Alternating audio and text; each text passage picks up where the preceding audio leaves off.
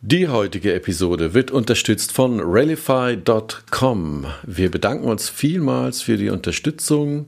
Also, um es kurz zu machen, Rallify formuliert ihre Inhalte so, dass sie bei Google auf Seite 1 ranken. Rallify schreibt sich wie folgt: R-E-L-L-I-F-Y.com.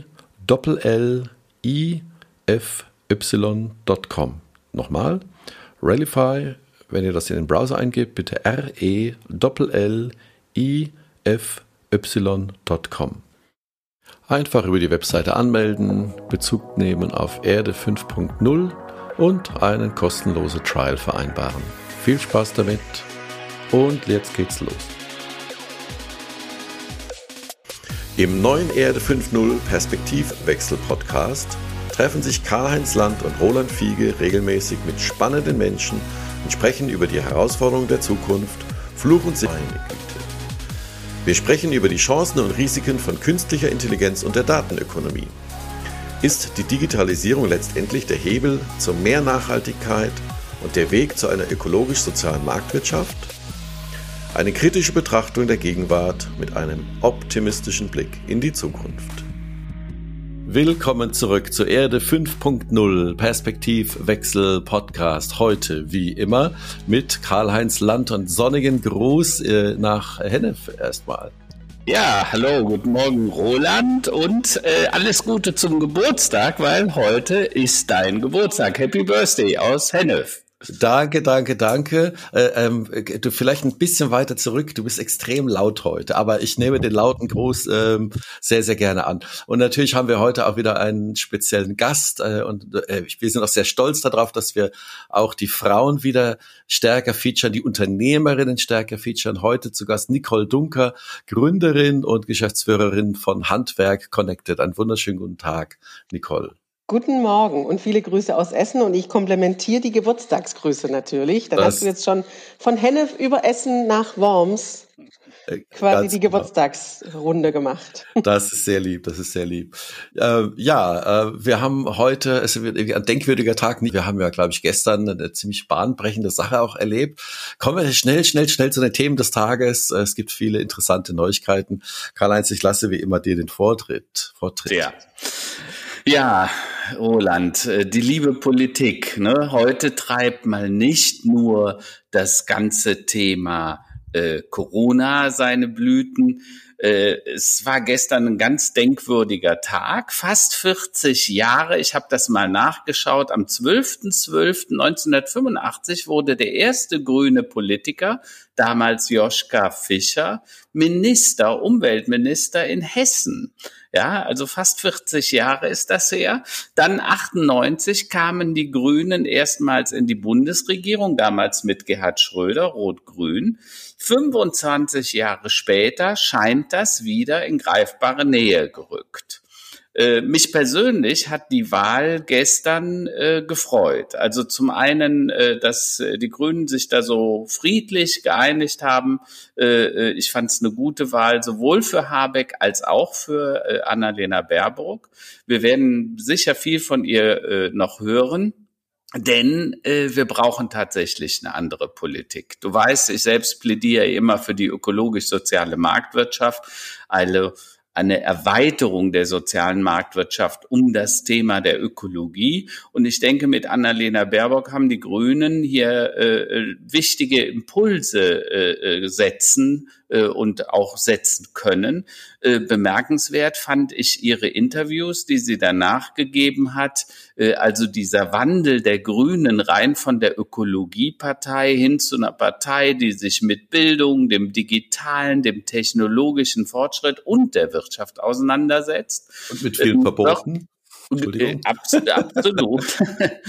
Wörtlich sagte Baerbock gestern, wir müssen die Dinge neu de denken. Ein weiter so geht nicht. Die Herausforderungen sind zu groß. Und ich glaube, dass sie einfach recht hat in diesem Punkt.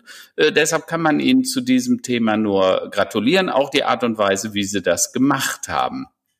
Das Gegenteil wurde uns dann gestern von der CDU und Herrn Laschet gezeigt.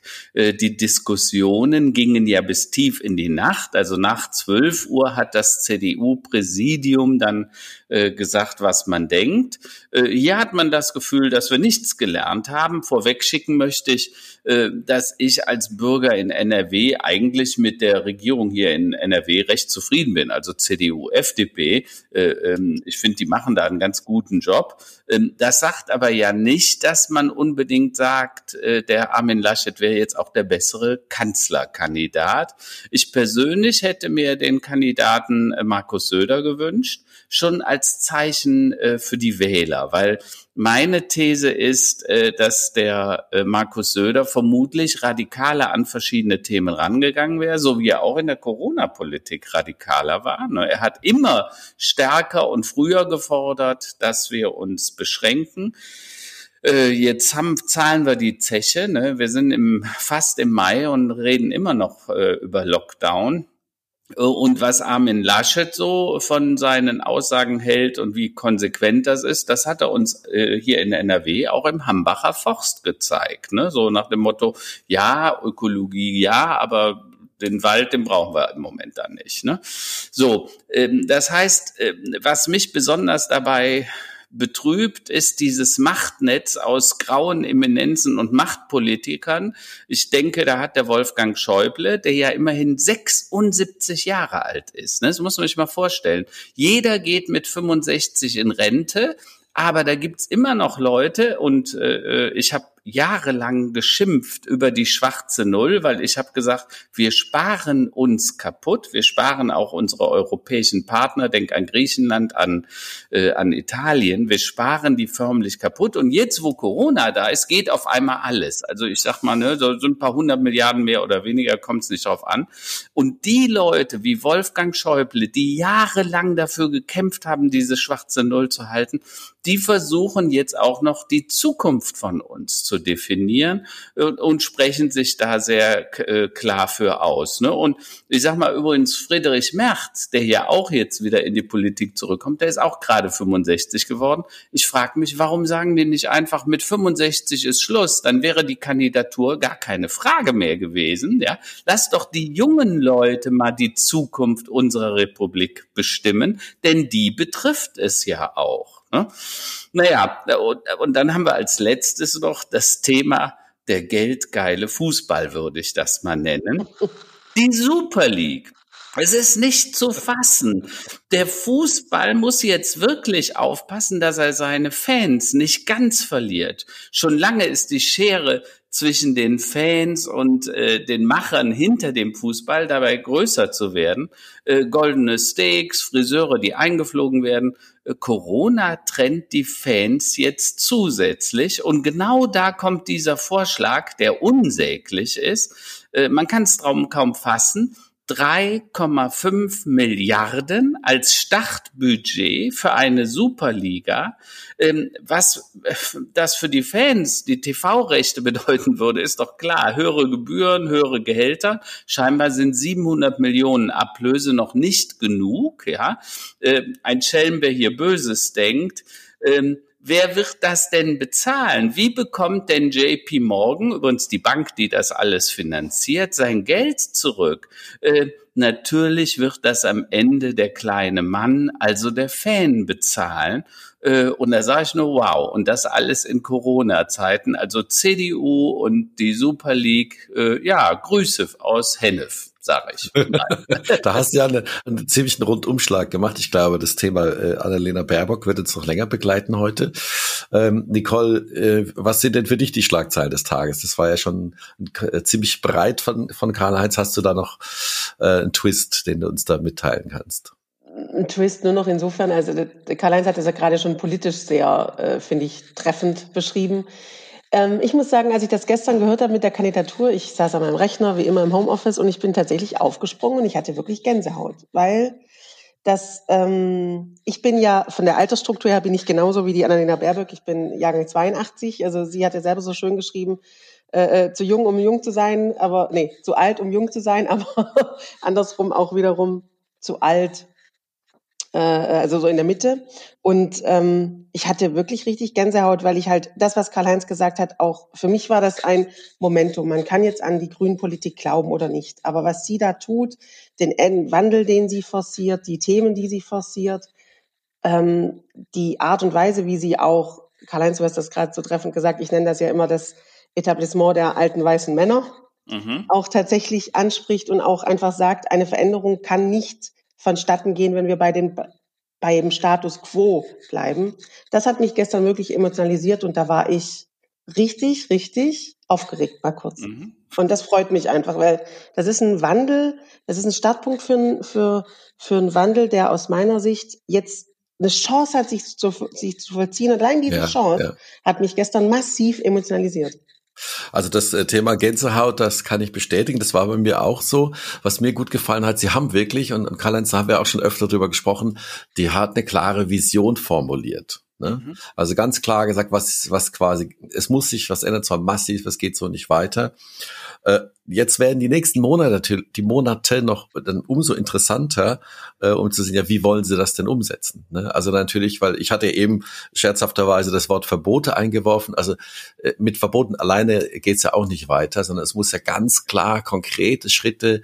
Wir haben auch hier schon im Podcast viel gesprochen über ja, Energiewende, über Solar, über alle möglichen Themen, die ja wirklich stecken geblieben sind. Äh, bei mir zuck, ich zuck immer nur so ein bisschen, weil ich damals mit Trittin und so gar nichts anfangen konnte.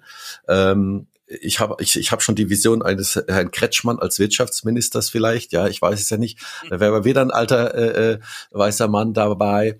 Aber ich glaube, genau diesen Ruck und diese, diese Vision, dass das Land zu einem großen Teil dafür bereit ist, das denke ich auch. Und ich denke, eine Kombination CDU und Grüne, ja, oder auch noch mehr Grüne, ähm, ja. das ist in greifbare Nähe gerückt. Wobei ich wirklich hoffe, das ist jetzt meine persönliche Meinung, aber ich hoffe, dass es diese Kombination aus Grün und CDU, ich hoffe immer noch, dass es vielleicht eine andere Konstellation geben könnte, ja. weil das ist wieder ein, das wird wieder eine Kombination sein, wo man sich in ein, in ein Konstrukt drängt, wo Fortschritt und wirklicher Wandel dann aus meiner Sicht wieder nur sehr schwer möglich sein würde.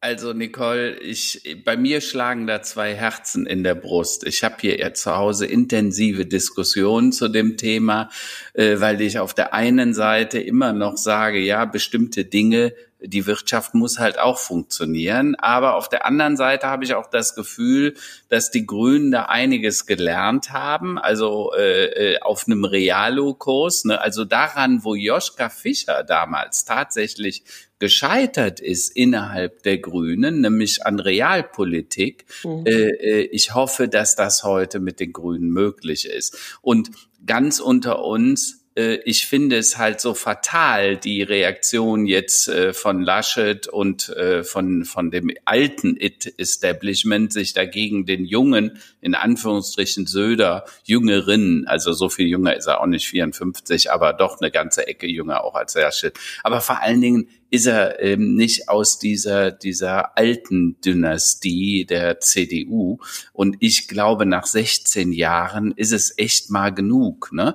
In der Kombi kann ich mir das gut vorstellen, mhm. also in einer ausgewogenen Kombi. Die Kombi hätte ich mir besser vorstellen können mit Söder übrigens wie mit und Baerbock als mit Laschet und Baerbock. Aber let's see, ich will hier auch niemanden vorverurteilen. Äh, mir geht so ein bisschen mehr darum, des Volkes willen, weil ich glaube, wenn man dem Volk gefolgt wäre, äh, dann wäre hier eine andere Entscheidung äh, gefallen. Also dann wäre vermutlich der Herr Söder der Kanzlerkandidat geworden. Und ich sehe gerade um 13 Uhr wird äh, Markus Söder auch eine Stimmung dazu abgeben oder eine, äh, äh seine Entscheidung vermutlich dann bekannt geben. Naja, aber Lassen wir äh, nicht nur darüber sprechen. Du hast das ja gerade selber schon gesagt, Nicole. Äh, du selber bist im Alter von der Annalena Baerbock. Und äh, als ich dich kennengelernt habe, warst du noch in einem sehr großen Konzern, in einem großen Familienunternehmen sozusagen, darf man sagen, Weiland, ne? Und äh, hast da das Marketing geleitet. Und dann bist du raus, hast äh, dich quasi in ein Startup begeben, also von 12.000 Mitarbeitern in ein äh, 5, 6 äh, Mitarbeiterunternehmen äh, mit Handwerk Connected. Und ich habe gesagt, lass uns doch mal mit der Nicole diskutieren, wie verrückt muss man eigentlich sein, um so einen Weg zu beschreiten und sich dann äh, mit, mit 40, mit gut bezahlt, mit vielen Mitarbeitern im Hintergrund, die dich unterstützt haben und auf einmal sagst du, so, aber jetzt mache ich mal Startup. Ja, äh, wahrscheinlich war das eine Kombination aus Little Did I Know. und ähm, tatsächlich ähm, ja, was soll ich sagen? Das war tatsächlich für mich so, ich hätte diesen Job, du hast es gerade gesagt, ich finde, Weiland ist ein super Arbeitgeber, ich hätte das auch noch 40 Jahre weitermachen können. Ich war da happy, mir ging's gut. Das ist übrigens auch ein Punkt, warum meine Eltern zum Beispiel nie verstanden haben, bis jetzt nicht, warum ich diesen Schritt gemacht habe, weil sie immer gesagt haben, du warst doch glücklich, warum? Mhm. Ähm, es war aber einfach so, dass ich für mich gemerkt habe, das ging um meine persönliche Entwicklung. Es ging rein um meine persönliche Entwicklung. Was will ich? Wohin kann ich? Was traue ich mir auch selber zu? Und dass ich halt einfach für mich dachte, wenn ich jetzt nicht springe, dann werde ich es mir nie verzeihen. Mhm. Und so bin ich halt dann einfach gesprungen. Ähm, ja. Vielleicht erzählst du mal ganz kurz, weil die meisten Zuhörer werden ja gar nicht wissen, Handwerk Connected, das klingt jetzt so äh, dänglich. Äh, erzähl ja. mal, was das eigentlich ist. Und was genau. das Handwerk Connected ist ein digitales und gewerkübergreifendes Netzwerk als Kooperationsplattform für den Austausch von Personalien im Handwerk. Also wir sind eine reine B2B-Plattform, worüber sich das Handwerk austauschen soll und Kooperationen anbahnen und auch realisieren kann. Das Ganze hilft letztendlich einem Riesenthema, was wir wiederum alle kennen, nämlich das Thema, dem Thema des Fachkräftemangels. Heute ist es ja ganz schwer, ähm, ich habe, Roland, du hast, ich habe gehört, dass du ja deinen Pool auch gebaut hast, oder du bist gerade dran, du hast versucht, Handwerker zu bekommen, du hast am Ende über MyHammer welche bekommen. In der Regel ist das aber sehr, sehr schwer. Und auch diese ganzen Plattformen wie zum Beispiel MyHammer, die generieren natürlich Nachfrage auf einem Markt, der aber nach hinten in der Umsetzung total dicht ist. Mhm. Und deshalb ist halt unser Ansatz zu sagen, na ja, wir wollen jetzt nicht noch die hundertste B2C-Plattform bauen, sondern wir sagen, wir müssen Effizienzen im Handwerk stärker vernetzen. Wir müssen das Handwerk enger in Schulterschluss zusammenbringen, damit am Ende mehr Kapazität auch wieder auf dem Markt verfügbar wäre. Und das schaffen wir halt über unsere Kooperationsplattform. Äh, und ja, wir haben ja gestern darüber gesprochen, wie du eben auch gesagt hast, es ist ja total schwer. Also man sieht ja überall Baustellen, das Geld ist günstig, ähm, äh, jetzt durch Corona äh, wird noch mehr gebaut und renoviert und also Handwerker werden ja händeringend gesucht.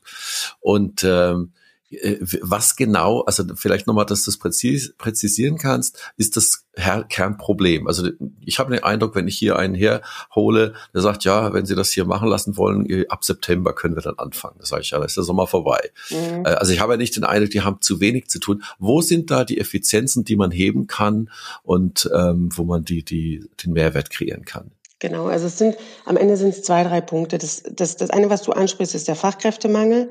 Letztendlich ist es aber auch so, dass trotzdem nicht alle Betriebe immer gleichmäßig gleich viel zu tun haben. Das ist den Einhebel, den man äh, spielen kann, wenn man sagen würde, man verbindet diese Betriebe. Und der andere, und das ist eigentlich der viel wichtigere, und ich sage das immer so mit dem Beispiel eines Herzchirurgen, der andere ist das Thema, für was werden die Fachkräfte im Unternehmen tatsächlich eingesetzt. Wenn ich ja einen Fachkräftemangel habe, muss ich ja massiv drauf schauen, dass meine Fachkräfte für das eingesetzt werden, für das sie auch qualifiziert sind. Mhm. Und das werden sie halt leider heute im Handwerk oft nicht.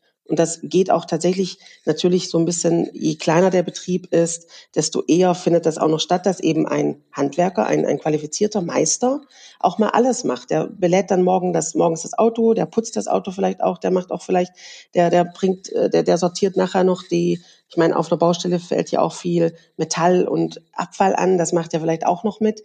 Und das ist einfach ineffizient. Ich sage immer, das ist in etwa so, wie wenn ein Herzchirurg ähm, neben der eigentlichen OP am Herzen auch noch am Anfang den Patienten mit vorbereitet, mit Patienten die Akten ausfüllt, nachher den OP noch mit reinigt. Das ist einfach ineffizient. Mhm. Und wenn wir da stärker in die Effizienz kommen und gleichzeitig dafür sorgen, dass es dann den Schulterschluss gibt im Handwerk, dann gibt's mehr Ressource, die wir auf dem Markt auch wieder verbauen, also vernutzen können, so quasi. Okay. Also es geht um, um Effizienzgewinne letztlich und, und Vernetzungs, ne, äh, Netzwerkeffekte mitnehmen. Kann genau. man das so ausdrücken? Okay. Schulterschluss und Vernetzung. Schulterschluss, Vernetzung und Effizienzsteigerung. Das sind die zwei Hebel, die wir haben. Weil ich meine, ich kann ja jetzt, ich kann jetzt tun und machen, was ich will. Ich werde von heute auf morgen den, äh, den Nachwuchs nicht aktivieren, jetzt massiv viel stärker sich dafür zu interessieren, äh, Lehrstellen im Handwerk anzunehmen. Das ist mittelfristig was, was passiert. Das hat die Politik aus meiner Sicht auch in den letzten Jahren auch da Fehler gemacht, weil einfach die Akademisierung und werdet, noch schneller fertig, macht noch schneller Abi, damit ihr noch schneller studieren gehen könnt. Ähm, das war ja auch alles Effekte, die dazu geführt haben, dass das ganze Handwerk, und das ist nun mal die Basis, man darf nicht vergessen, wir reden über über 600 Milliarden Euro Umsatz, die das Handwerk generiert in Deutschland. Das ist eine wow. der größten Branchen. Das ist Wahnsinn. Aber das vergisst immer jeder so, weil es halt irgendwie so da ist. Naja, vor allen Dingen einer der größten Arbeitgeber, ne, mit Richtig. all den kleinen Betrieben. Und das ist der Rück, das Rückgrat äh, der deutschen Wirtschaft. Das darf man nicht vergessen. Wir reden über 5,5 Milliarden Beschäftigte. Ja. Ne, das ist das, das Thema ist natürlich, äh, Nicole, äh, du bist jetzt aus so einem großen Laden äh, mit einer riesen Infrastruktur in kleinen Laden. Äh, äh, du und die Natascha, ihr seid auch noch zwei Frauen in der Führungsspritze und dann auch noch ausgerechnet im Handwerk, ja. Was sagen denn die Handwerker dazu? Hast du da auch schon mal erfahren, dass irgendjemand sagt, sag mal hier, was wollen denn die Mädels hier bei mir oder wie, wie geht dir das? Ich glaube, dass das am, heute glaube ich nicht mehr. Ähm, ich glaube, dass das am Anfang so war. Als ich bei Weiland auch meinen Weg da gemacht habe, ähm, ich, ich war ja schon vom Studium her, muss man auch dazu sagen, ich bin Wirtschaftsingenieurin, ich war schon immer eher gewohnt, dass ich mit weniger Frauen um mich herum irgendwo in einer Gruppe bin. Und im Studium war das schon so und dann auch bei Weiland. Vielleicht war das am Anfang so, dass man ein bisschen unterschätzt wird. Vielleicht. Aber ich muss sagen, das ist eine Rolle, die mir immer, ich nehme die gerne an, weil es für mich einfacher ist, dann auch den Spieß umzudrehen. Wenn man mich okay. unterschätzt, kann ich schneller klar machen, dass das ein Fehler ist.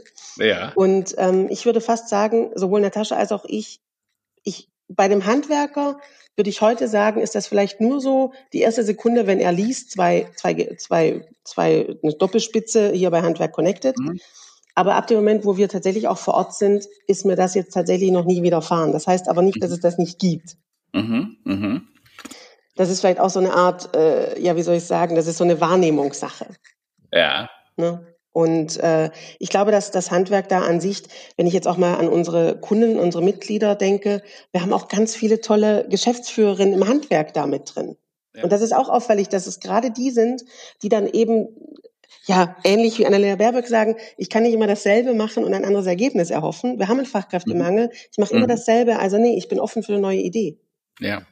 Naja, was ihr macht, und das hat mich ja damals auch an dem Konzept begeistert, ihr bringt eigentlich die digitale Plattformökonomie und das, was da möglich ist, ins Handwerk. Also ihr erlaubt dem einfachen Handwerker, der sich so eine Plattform, so eine, die Erstellung einer solchen Softwareplattform gar nicht leisten könnte, dass er sich austauschen kann mit anderen Spezialisten, also der Elektriker mit dem Maler und dem Fliesenleger und dass die gemeinsam im Team dann in Projekte reingehen können äh, und der eine sich verlängert äh, mit dem anderen sozusagen oder der eine, der hat gerade zu viele Aufträge, der andere hat zu wenig, dann kann der trotzdem den Auftrag abwickeln, indem er kooperiert mit dem anderen, das gemeinsam macht und er weiß immer, welche Qualität er äh, bekommt. Also anders als in so manchen B2C-Portalen, du hast gerade ja schon mal ein paar Namen genannt, äh, äh, äh, dass, dass ihr rein B2B, also ihr seid wirklich nur als Unterstützer für den Profi, für den Fachhandwerker.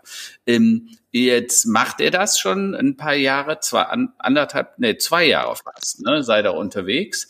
Äh, und äh, wie sieht's aus? Was sagen die Handwerker? Äh, wie, wie sind die Stimmen derer, die bereits eure Kunden sind? Wir haben tatsächlich, wir haben angefangen im August 2019 gelauncht, daher ja, wir sind jetzt so gute, ja. Und ähm, wir haben ja vom, vom, vom, vielleicht auch nochmal einen Satz, welche Handwerker haben wir drauf, damit das auch so ein bisschen klarer wird.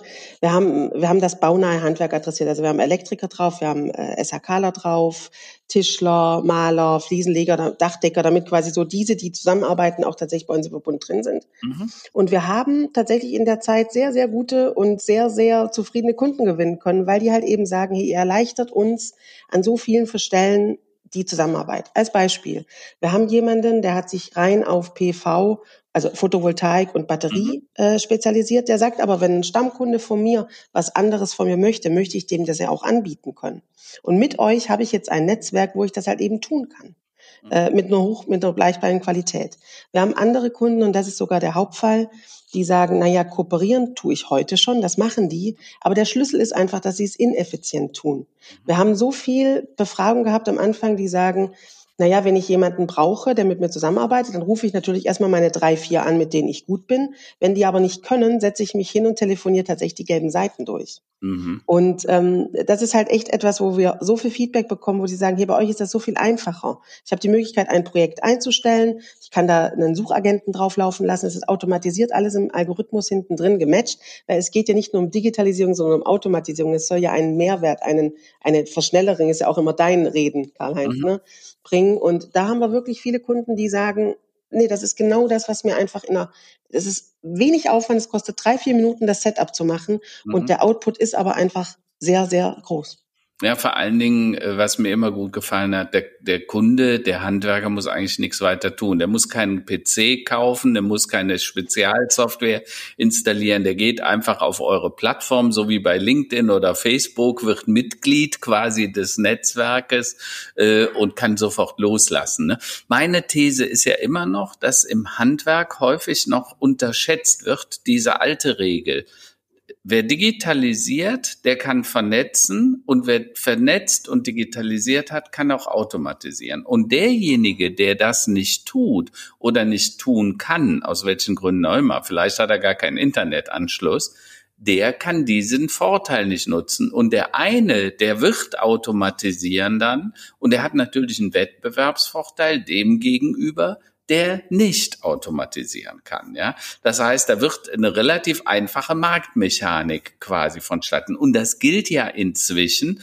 Also bei meiner Eisdiele, ich erwähne immer den Peter Kraus, mein, mein Lieblingsmetzger, ne, der Peter Kraus, der hat in der Zeit von Corona, ich kann da meine Bestellungen per WhatsApp machen. In der Eisdiele kann ich per WhatsApp bestellen und hole dann die Sachen äh, ab, was natürlich in Corona-Zeiten sehr wichtig ist. Und der, der das automatisiert, hat einfach einen Vorteil. Der andere macht nämlich keinen Umsatz. Und da kann der Handel oder der Handwerker tausendmal klagen, oh, ist alles so schwierig. Ich sag, in dem Falle hilft es. Und Jetzt haben wir natürlich im Handwerk das Thema, die leiden ja nicht unter Auftragsmangel. Im Gegenteil. Mm, absolut. Äh, wir alle verschönern das zu Hause. Ne? Hier selbst Roland, der muss ja wahrscheinlich jetzt gleich auch wieder eine neue Dachrinne vorne installieren oder irgendwas machen, wie ich den kenne. Äh, Fakt ist, äh, die, die Auftragsbücher sind ja voll. Warum sagst du denn, dass die sich dann mit solchen Lösungen auseinandersetzen sollen? Ne? Die sagen ja alle, wir haben gar keine Zick, ne? ist alles äh, so busy.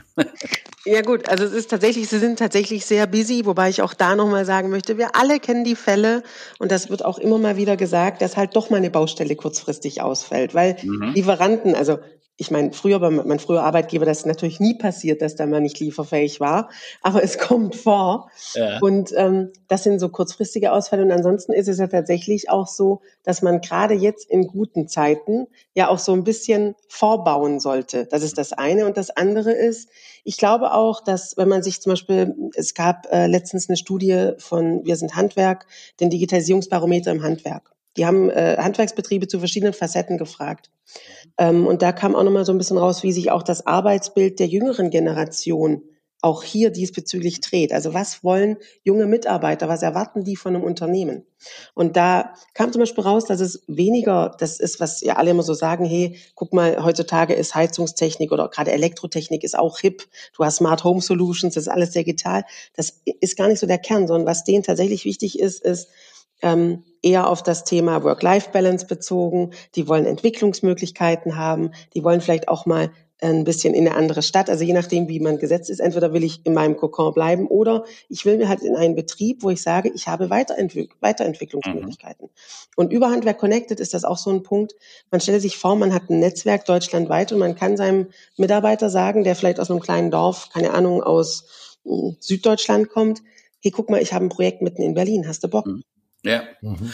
Du, du hast ein wunderschönes Beispiel letztens gebracht. Ich weiß gar nicht, ob du es oder die Natascha mir erzählt hatte dass jemand die Ausbildung zum Kälte- und Klimatechniker ist unglaublich teuer, kostet 20, 30.000 Euro. Nur die Zertifikate, die Scheine zu machen, können sich viele Unternehmen gar nicht leisten. Und wenn sie es sich geleistet haben, äh, dann müssen sie sehen, dass die Auslastung dieses Mitarbeiters, weil der wird ja dann auch teurer. Und da sagst du, über so eine Plattform ist das überhaupt kein Problem, weil du den quasi dann eben auch mal vermitteln kannst in andere Projekte Projekte, wo diese Qualifikation gebraucht wird.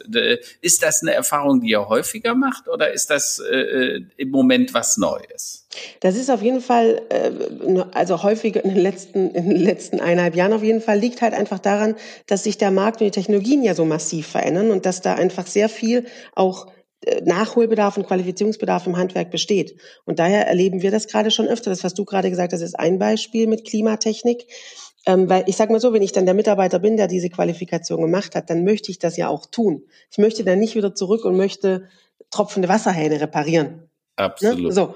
Und das Gleiche ist auch bei Elektronik, bei, bei einem Elektriker mit dem Smart Home Solutions. Wenn ich da wirklich drauf gemünzt bin, ein System wie zum Beispiel bei dir zu Hause zu installieren, ja, dann möchte ich das auch tun. Ja, ja. Und das Kann ist etwas, also was wir absolut erleben kann ich nur bestätigen, Nicole. Äh, ich habe hier mein Home umgerüstet auf ein KNX-System, also so ein Bussystem, wo man quasi äh, alles vom Handy auch aus steuern kann. Äh, und ich habe fünf oder sechs Elektriker gefragt und die gepasst haben. Die sagten, können wir nicht. Äh, äh, bis ich dann einen gefunden hatte, der das machte. Der hat natürlich den Auftrag von mir bekommen. Äh, der Preis nachher, der ist dir ja dann fast egal. Hauptsache, es wird überhaupt gemacht. Ne? Ich meine, das ist das, was Roland in letzter Zeit immer wieder holt. Der sagt, ich, ich würde ja gerne jemanden holen, aber du musst ihn dann auch finden. Äh, und über solche Lösungen kannst du ihn eben deutlich besser finden. Ne? Ich meine, das ist schon äh, ähm, ganz wichtig. Aber was sagst du, wo geht denn die Reise jetzt hin? Du bist im Start-up, äh, äh, ihr seid äh, im Wachsen begriffen. Äh, was, was siehst du denn jetzt für die Handwerker? Machen die sich denn jetzt so langsam auf den Weg oder sagst du, naja, die sind noch sehr beharrlich? Beides. Sie sind zum Teil noch sehr beharrlich. Das kommt auch so ein bisschen auf die Struktur an. Also da haben wir auch wieder so ein Thema kleinere Betriebe, größere Betriebe, jüngere Betriebe. Aber man merkt deutlich, dass so die unter 50, die machen sich definitiv auf den Weg. Und da ist auch eine, eine, eine, ein Ruck da. Das merkt man darin, dass das Interesse steigt. Das merken wir ja auch. Wir hatten neulich ja auch ein, ein, ein Event mit Handwerker, wo es eben drum ging, äh, äh, Karl-Heinz, ne, wo du ja auch mit eingestiegen bist, äh, wie wirkt Covid auch als Beschleuniger für das Handwerk. Und daran merken wir schon, dass das Interesse da ist und dass sich das Handwerk da auf den Weg macht und auch darin, dass man eben schon noch im Dialog merkt, dass die sich dessen schon sehr bewusst sind, dass auch deren Businessmodelle in der Zukunft andere sein werden, wo es viel um die digitale Servitierung geht, ähm, wie kann ich auch ein System fernüberwachen, wie kann ich eben ähm, meine Spezialisten-Skills, äh, ich habe auch, wir haben Kunden, die zum Beispiel sagen, mein Modell ist es, dass wir auf einen freien Mitarbeitermarkt zugreifen. Das ist natürlich jetzt aus Arbeitgebersicht gesagt, ne? Aber ich meine, man sieht es ja auch in anderen Branchen, IT agiert heute so. Mhm. In IT spezialisieren sich die Leute und dann für teuer Geld werden die geholt, dann, wenn man sie braucht. Mhm. Und ich glaube, dass ähm, die Vision auch für den Arbeitsmarkt im Handwerk eine ähnliche sein könnte. Also diese Spezialisierung wird ein Thema sein, die zunehmende Digitalisierung und das, das Voranschreiten von digitalen Businessmodellen ebenso. Mhm. Da bin ich mhm. fest von überzeugt.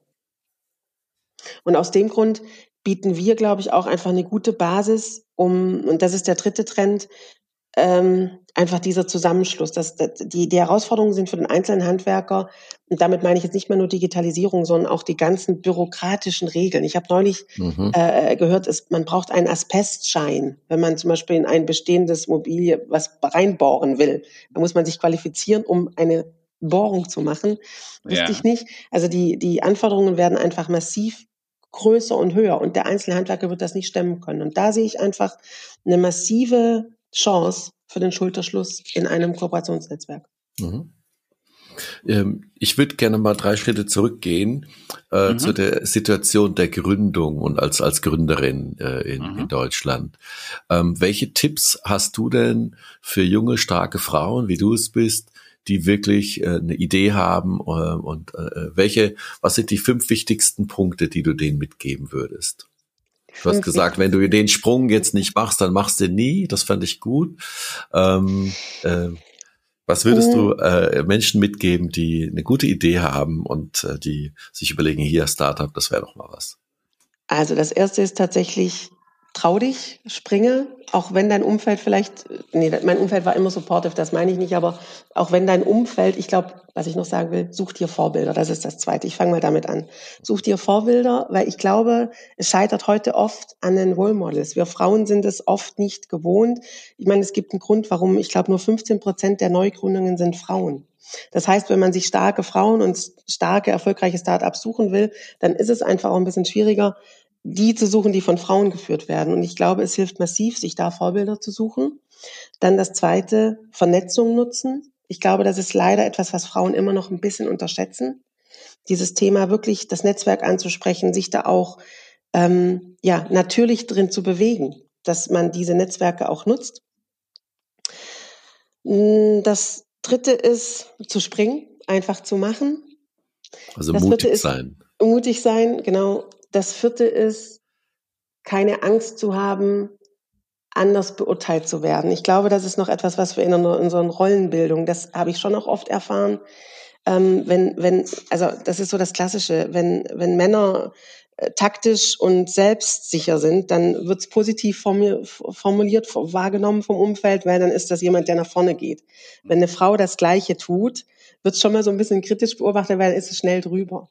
Und mhm. ich glaube, diese Rollenmodels zu durchbrechen, da darf man keine Angst haben und muss halt dann auch mal damit leben, dass man vielleicht das Gefühl suggeriert bekommt, ja, dass das nicht gut ist, was man gerade tut. Aber nur im Sinne von, diese Rollenmodelle zu spielen. Mhm, mhm. Das sind jetzt nur vier, aber ich glaube, das sind so die vier, die mir geholfen haben, die ja, mir auch heute ja. noch helfen. Wen, wen würdest du, also wenn es nicht zu persönlich ist, äh, unternehmerisch gesehen, wen siehst du als Vorbild für dich?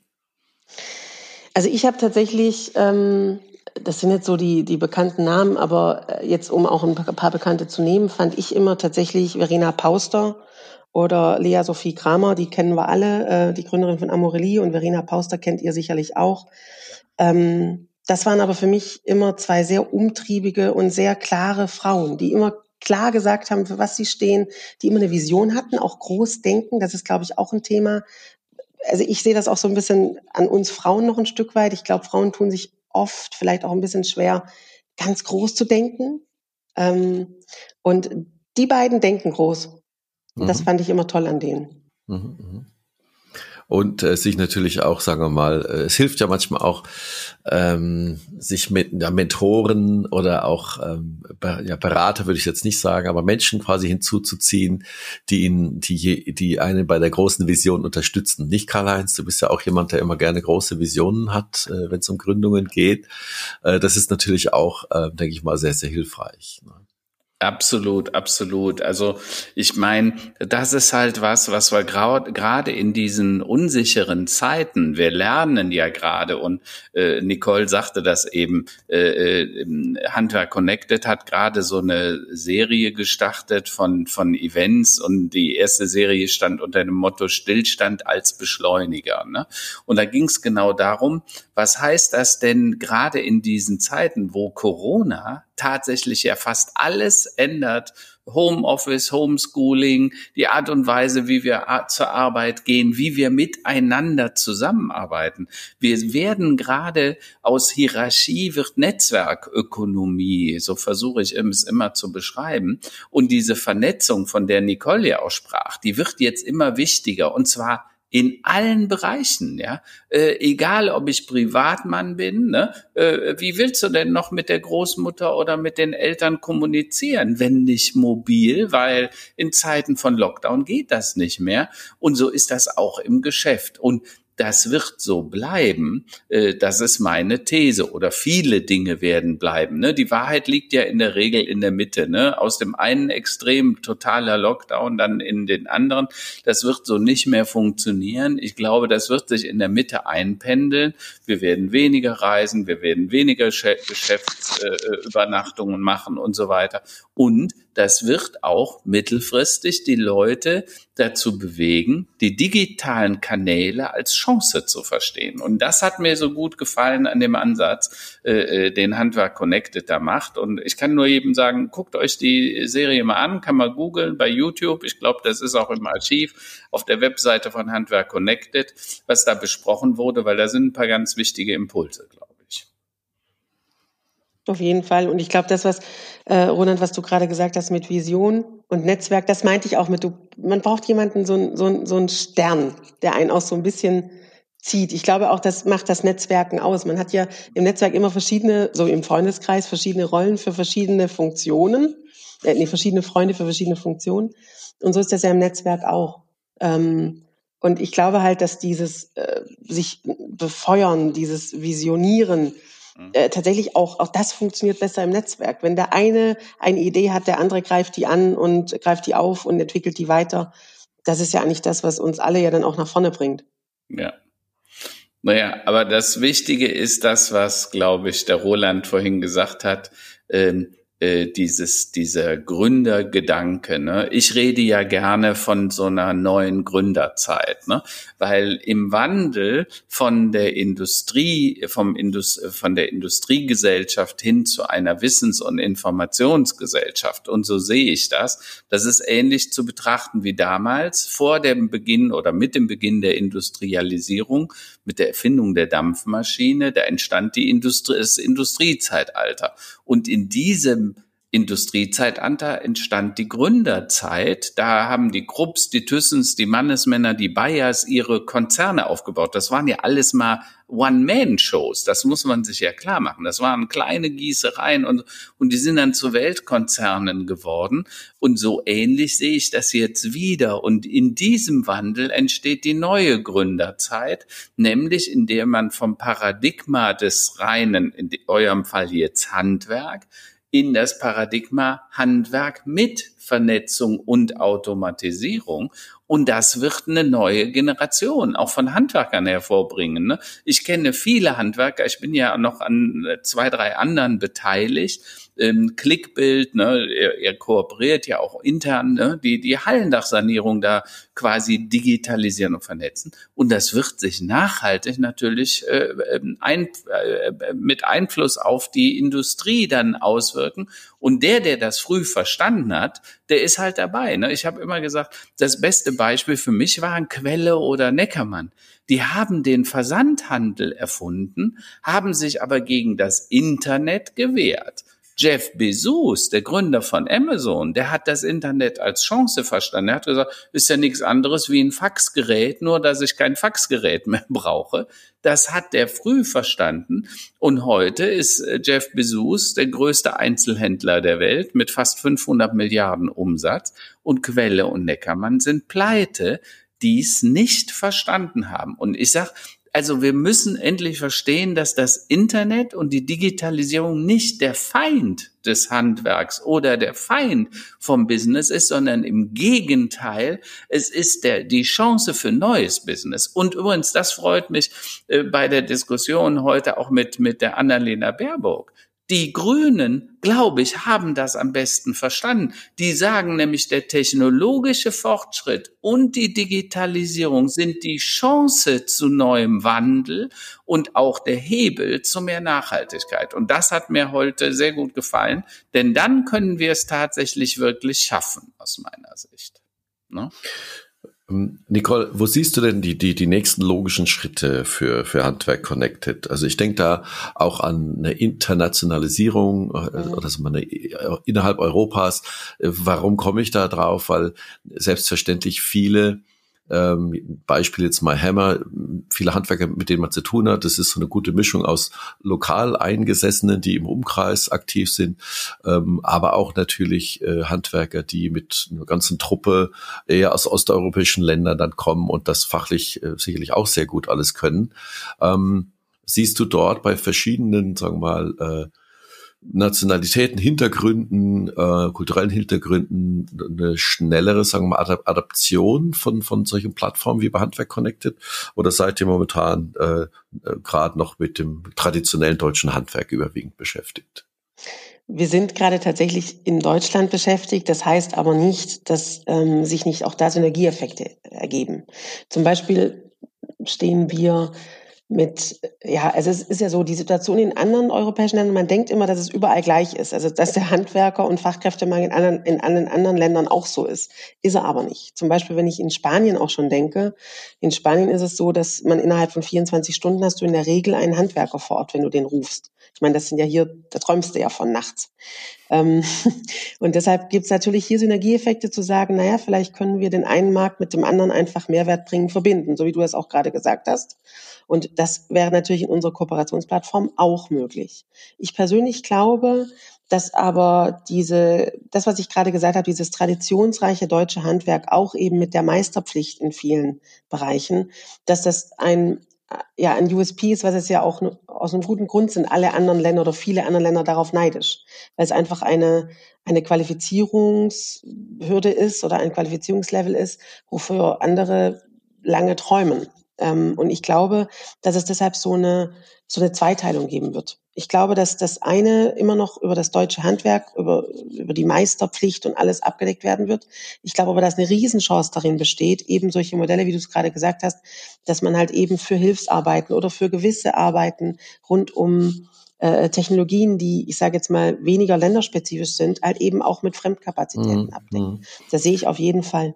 Also ich finde auch die Analogie zum, zum, zum IT-Markt eigentlich sehr gut und sehr richtig. Ne? Also wenn du überlegst, dass du einerseits IT-Spezialisten gibt es einen bestimmten Mangel ähm, für äh, so was, ganz spezielle Dinge, aber es gibt auch sehr, ich sage immer, etwas einfachere Dinge. Da ist international der Markt enorm groß, ja. Mhm. Und, und da wird es ja auch so gemacht, ja, dass wenn du quasi, ich sag jetzt mal, äh, baust eine native App für iOS, äh, machst du vielleicht ein Team hier in Deutschland, die Portierung, also die Umsetzung, der Umbau dieser App dann den in Richtung Android zu machen, lässt er halt irgendwo äh, machen ähm, in, in, in Indien, wo extrem gut ausgebildete Leute sind. Das findet ja dort auch schon statt. Und ich denke, diese Analogie kann ich mir sehr gut vorstellen, die könnte man auch sicherlich ähm, in den Handwerksbereich bringen. Absolut. Und äh, meine These ist, Roland, das wird auch genau so passieren. Ne? Mhm. Äh, und ich finde es halt klasse, dass äh, Unternehmen, junge Unternehmen, junge Startups, a, diese Gründerzeit wieder vorantreiben, diesen Gründerwillen, weil man muss ja eins sehen, die Bayers, die Daimlers, äh, die, die Chryslers, die haben damals eine ganze Industrie äh, vor sich hergeschoben und entwickelt. Und unser Wohlstand kommt aus dieser alten Gründerzeit. Und jetzt ist halt die nächste Zäsur. Und diese nächste Gründerzeit, die wird halt hybrid sein. Die wird digital und analoge Welten miteinander verbinden zum Nutzen des Handwerkers, aber natürlich auch zum Nutzen des Bürgers, also des Kunden letztendlich. Ähm, und das wird jetzt wieder passieren. Und dafür braucht es diese Firmen. Und die Startups von heute sind der Mittelstand und die Konzerne von morgen. Das müssen wir uns klar machen. Ne? Jeff Bezos, der war noch ein One-Man-Shop. Da hatte äh, Quelle und Neckermann schon 20, 30.000 Mitarbeiter. Äh, und wir hoffen mal, dass das bei Handwerk Connected eines Tages auch so sein wird. Ne?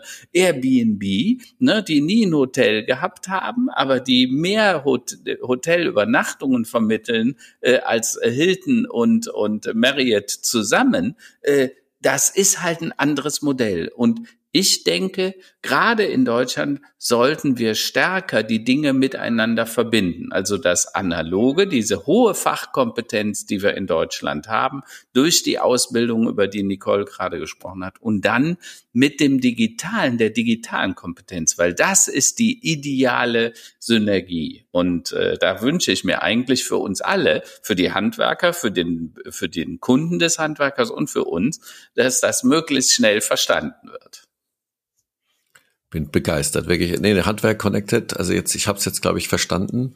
Ähm, mega Potenzial, auf jeden Fall, auf jeden Fall. Und äh, wenn du diese wenn man sich wirklich überlegt, diese fachliche Bandbreite, also ich rede jetzt nicht von den verschiedenen Gewerken, sondern einfach nur vom äh, IT-Bereich würde man Skill-Level nennen, ja, also ist von ganz banal Sachen ausbuddeln äh, bis hin zu Programmierung und Verlegung von von solchen Bussystemen ja. in der in der äh, im Smart Home Bereich. Das ist ja alles Handwerk, ja. Ja klar. Und ähm, das das kannst du gar nicht alles, äh, ich sag mal bei der Geburtenrate und bei dem Ausbildungs, äh, sagen wir mal äh, äh Situation in Deutschland, das kannst du ja gar nicht alles lokal äh, mit einem Handwerker, Nein. selbst nur in einem Gewerk, ich nenne jetzt mal hier äh, Elektrik im Haus, ja, kannst du das ja kaum mehr mit einem Handwerksbetrieb alles abdecken gerade die Unternehmen, die eher kleiner sind, also die ja. fünf bis zehn Mann, wie sollen die sich das denn leisten? Deren Leute müssten ja die ganze Zeit auf Fortbildungskursen sein, ne? Und deshalb glauben wir ja so fest daran, dass das eine logische Konsequenz ist. Und deshalb ja, glaube ich ja, auch ja. an den Erfolg von Handwerk Connected. Das äh, zeigt sich ja auch schon. Super. Dann werden wir das sicherlich in der Zukunft sehr eng und weiter beobachten, Nicole. Bevor ähm, wir abschließen, hätte gerne. ich noch was, Hast weil das was? ist mir vorhin noch viel zu kurz gekommen. Und zwar nochmal zurück auf äh, Grüne und die Politik. Also ja. ich freue mich ja sehr, Allerdings, äh, ich muss das immer wieder sagen, das Thema die Grünen und die Elektromobilität, das liegt mir schwer im Magen. Wir produzieren in Europa, in Deutschland ein Riesenproblem. Altbatterien. Ihr könnt euch nicht vorstellen, über wie viel Millionen und Milliarden Tonnen wir sprechen. Ich äh, sehe die Elektromobilität immer schon kritisch, äh, auch wegen dem Ausbau der Infrastruktur. Ne? Wer verlegt die Kabel? Wer reißt all die Straßen auf? Das kann nicht klimaneutral sein. Ich sage ja, in bestimmten begrenzten Räumen, also zum Beispiel in innerstädtischem Verkehr und so weiter, da macht das durchaus Sinn, aber es macht nicht überall Sinn. Die Einseitigkeit der Forderung und da muss ich auch sagen, Annalena Baerbock hat sich wieder für die Abschaffung des Verbrenners entschieden. Ich halte das für einen großen Fehler.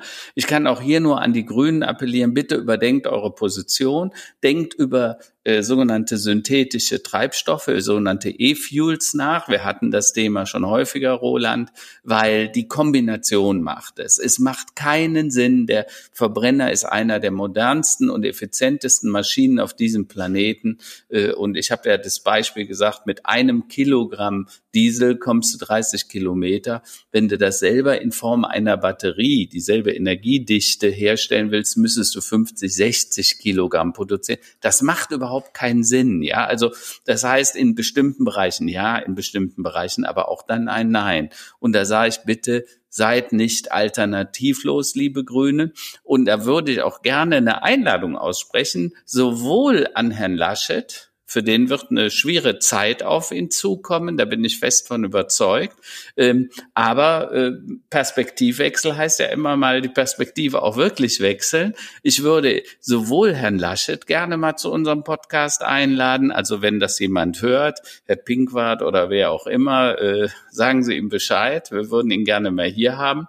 Äh, aber natürlich auch die Annalena Baerbock. Dann könnten wir das Thema auch mit ihr mal diskutieren und was sie sonst noch vorhat äh, vielleicht sehr spannend. Wenn also jemand die beiden kennt, äh, gerne diesen Link zuspielen.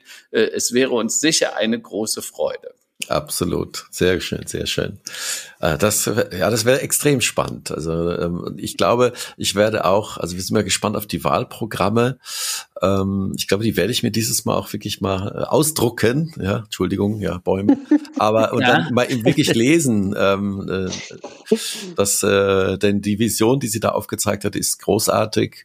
Äh, jetzt muss man mal gucken, wie sie das in die Tat umsetzen wollen.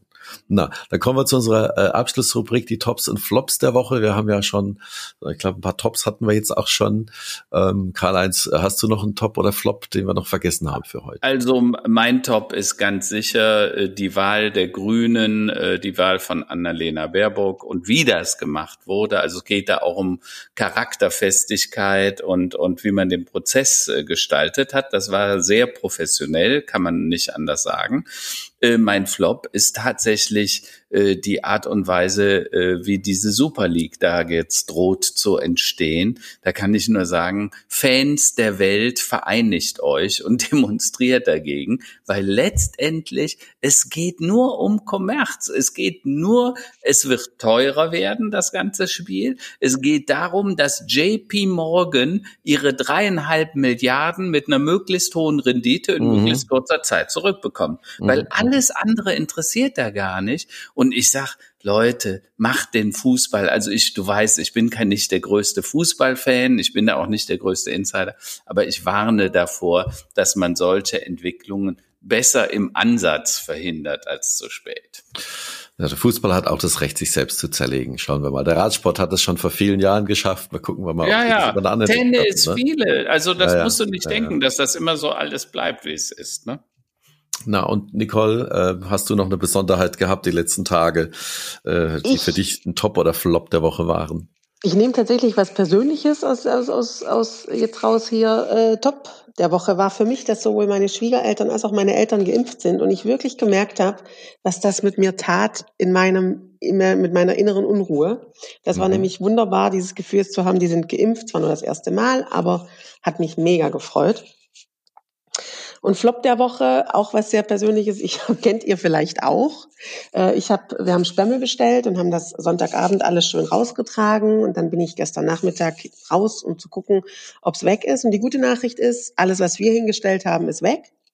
Aber natürlich gab es noch ganz viel andere findige Nachbarn, die gedacht haben, oh, da liegt was, dann lege ich das dazu. Weshalb Oha. ich sagen würde, so viel wie wir rausgetragen haben, liegt da jetzt auch noch, nur sind es nicht unsere Sachen. Ei, ei, ei, ei, Und ich weiß jetzt schon, dass ich wahrscheinlich das später hier wieder reinräume, weil ich das nicht sehen kann. Ich kann sowas dann nicht haben. Das war für mich der Flop der Woche. Nächstes Mal fahre ich in Werkstoffhof. ja, da wollten die Nachbarn gleich mal irgendwie äh, mit draufspringen auf den Zug. Nein, sehr gut, sehr gut. Na, für mich war ja Top der Woche, ich habe es schon angedeutet, das ist ja hier so mein, mein Cliffhanger der letzten Wochen immer gewesen. Ähm, am 3. Mai geht's los hier im Garten, ja, äh, mit, mit äh, vielen Akteuren aus äh, vielen Ländern und ähm, Jetzt schauen wir mal, ob wir den Pool äh, startklar kriegen bis zum Sommer. Ich bin sehr, sehr guter Dinge, genau. Ja. Ähm, die Flop der Woche hängt eng damit zusammen. Äh, ich musste gestern Abend nochmal zum Baumarkt fahren und eine Schraube besorgen und stehe da vor der Tür und dann sagen die, nee, jetzt wieder zu nur mit Gewerbeschein. Ja. Mhm. Da dachte ich mir auch so, was, was, was, wie, wo, bitte, wollt ihr mich veräppeln? Ähm, na gut, Gewerbeschein ließ sich ja dann schnell auftreiben. Ähm, also dieses Hin und Her und Auf und Zu ist für mich Flop der Woche. Ich glaube, die sind mit ihrem Latein am Ende äh, bei der Politik. Äh, Impfung ist die einzige Lösung und solange, ja, naja, lass uns die Füße stillhalten. Nach dem Sommer wird hoffentlich alles besser. Was ich an der Stelle übrigens lustig finde, ist, äh, Gewerbeschein oder negativer Test. Ne? Also das ist ja, wird gleich gewertet beim, beim Baumarkt. Also, dann würde ich sagen, lasst uns so verbleiben. Dir einen guten Geburtstag. Wir haben viel Sonne für dich heute bestellt. Ich, ich hoffe, dass auskosten. angekommen Absolut. ist. Ne? Dankeschön dafür. Genieß einen Waldspaziergang und drück deine Frau und die Kinder. Ja? Danke, werde ich tun. Tollen Geburtstag. Ne? Danke, ne? alles Gute, bis nächste Woche. Ciao, ciao. ciao. Tschüss. Tschüss.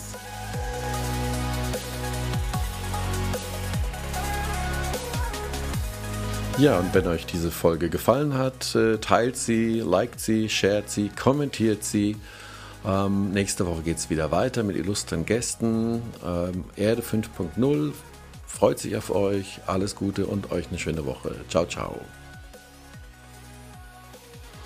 Und wir bedanken uns nochmals beim Unterstützer dieser Episode, nämlich Rallify.com. Rallify formuliert eure Inhalte so, dass sie bei Google auf Seite 1 ranken.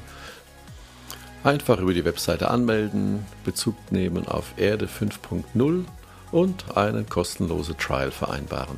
Viel Spaß damit!